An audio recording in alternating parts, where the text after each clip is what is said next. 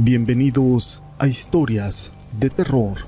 Para mí es un gusto poder acompañarlos una vez más y llevar hasta ustedes una historia.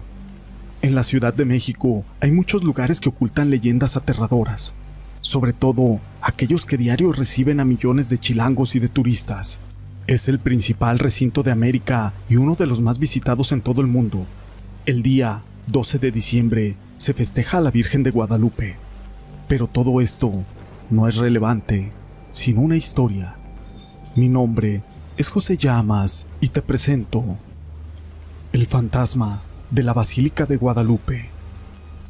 Como lo dije anteriormente, es uno de los lugares más concurridos de la Ciudad de México y no solo el 12 de diciembre. Su estructura actual nació el 12 de octubre de 1976. Sin embargo, existe otro edificio que fue construido muchísimos años antes, conocido como la antigua basílica.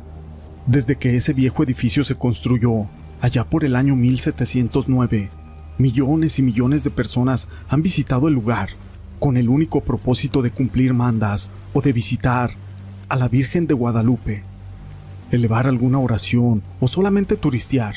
Sin embargo, hay un visitante que ha logrado llamar la atención de todos por el pequeño e insignificante detalle de que ya no está vivo. Según se cuenta, el fantasma de una mujer visita con frecuencia la casa de la Virgen de Guadalupe antes de que alguien pueda verla en el recinto. Es común que se escuche un ligero tintineo de campanas, cuyo origen nadie ha podido descifrar aún. Pero se dice que siempre lleva entre las manos una o dos velas y son mágicas porque no se apagan ni siquiera con la lluvia, ni con el fuerte viento que llega a presentarse en la Ciudad de México. Se pasea por todas las inmediaciones de la basílica, visita tanto el antiguo edificio como el nuevo, y se dirige con decisión a alguno de los altares. Entonces se pone a rezar con fervor, y sus plegarias suelen ser escuchadas por los visitantes, pero nadie se atreve a mirarla de frente. Después aquella misteriosa mujer se dirige a los altares, a veces a pie, otras de rodilla, y deja algún tipo de ofrenda. Una vez que termina con su ya conocida rutina, se levanta y literalmente atraviesa las paredes o se mete en accesos cerrados. Algunos incluso aseguran que a veces desaparece así nomás de la nada. Hasta ahora, nadie conoce la historia de la mujer, ni siquiera el motivo, ni por qué sigue acudiendo a la basílica. Muchos creen que está cumpliendo una manda eterna o que tiene muchos pendientes por arreglar en este mundo antes de poder por fin ir a descansar en paz. Esta historia la quise compartir con ustedes, pero no es la única historia que se cuenta alrededor del centro histórico de la Ciudad de México.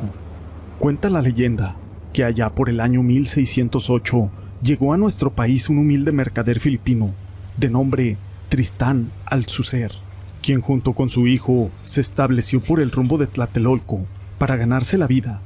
Padre e hijo vendían productos traídos de su país de origen, y poco a poco el negocio fue creciendo. Don Tristán tenía como amigo al arzobispo Fray García de Santa María Mendoza, con quien platicaba amenamente, pues este también había nacido en un pueblo de Filipinas. Debido a la alta demanda de los productos y con el fin de acrecentar las ganancias, don Tristán envió a su hijo a Villarrica, de la Veracruz, con la intención de adquirir mercancías en los barcos que llegaban provenientes del viejo continente. Un día don Tristán fue avisado de una grave enfermedad que su hijo tenía, impidiendo que éste volviera al bello puerto. Las posibilidades de que aquel muchacho sobreviviera eran muy pocas.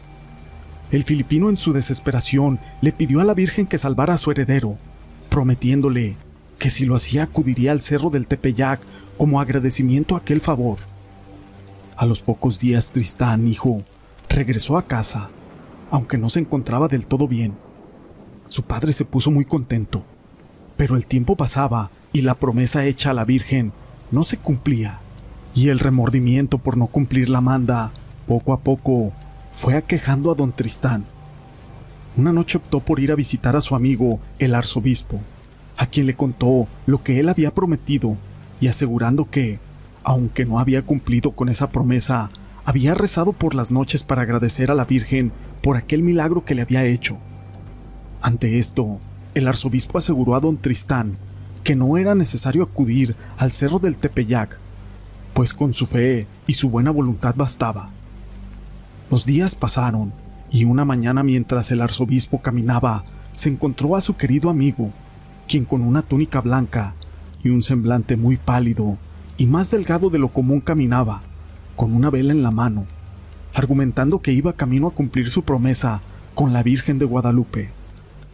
Preocupado por el aspecto de don Tristán, y ya por la tarde el arzobispo decidió visitarlo en su casa, pero la sorpresa que se llevó lo dejó realmente asombrado. Al entrar al domicilio, pudo ver cómo don Tristán hijo lloraba ante el cuerpo inerte de su padre, que acostado en una cama vestía la misma túnica blanca, con la cual en la mañana lo había visto. El asombro lo dejó pálido, cuando el hijo le indicó que su padre había fallecido al amanecer y que sus últimas palabras se referían a una manda que debía cumplirle a la Virgen. El arzobispo, ante esas palabras dedujo que a quien había visto y con quien había hablado no era más que el espíritu que había venido del más allá. Tiempo después, Tristán hijo se casó y formó una familia. Cuando hizo eso, regresó al pequeño pueblo de Filipinas, de donde era originario, mientras que el espíritu de su padre aún regresa en busca de cumplir una promesa que en vida no pudo realizar. El lugar de donde Tristán de Azares es visto por las noches lleva por nombre el Callejón del Muerto. En la actualidad, esa calle es conocida como República Dominicana, ubicada en el centro histórico de la Ciudad de México. Esta historia la quise compartir con ustedes, pero no es la única historia que tenemos el día de hoy. La siguiente historia lleva por nombre El relojero asesinado. Esta es una famosa leyenda del centro de la Ciudad de México, en donde un famoso relojero muere asesinado por un cliente enfermo por el amor de su bella esposa. Pero no todo quedaría ahí, pues el espíritu del difunto no dejaría que quien le quitó la vida pudiera vivir tranquilo. Cuenta la leyenda que a finales del siglo XIX, en la calle que hoy conocemos como Madero, ubicada en el centro de la Ciudad de México, un muy reconocido relojero de nombre Felipe trabajaba día a día, dedicándose la mayor parte de su tiempo al arreglo de estos finos accesorios. Su bella esposa de nombre Diana le ayudaba a atender a los clientes. El amor que se sentían el uno por el otro hacía que muchas personas envidiaran tan linda relación. Un día, un cliente llamado Artemio llevó un costoso reloj a arreglar. Al ver la belleza de Diana, quedó muy impresionado.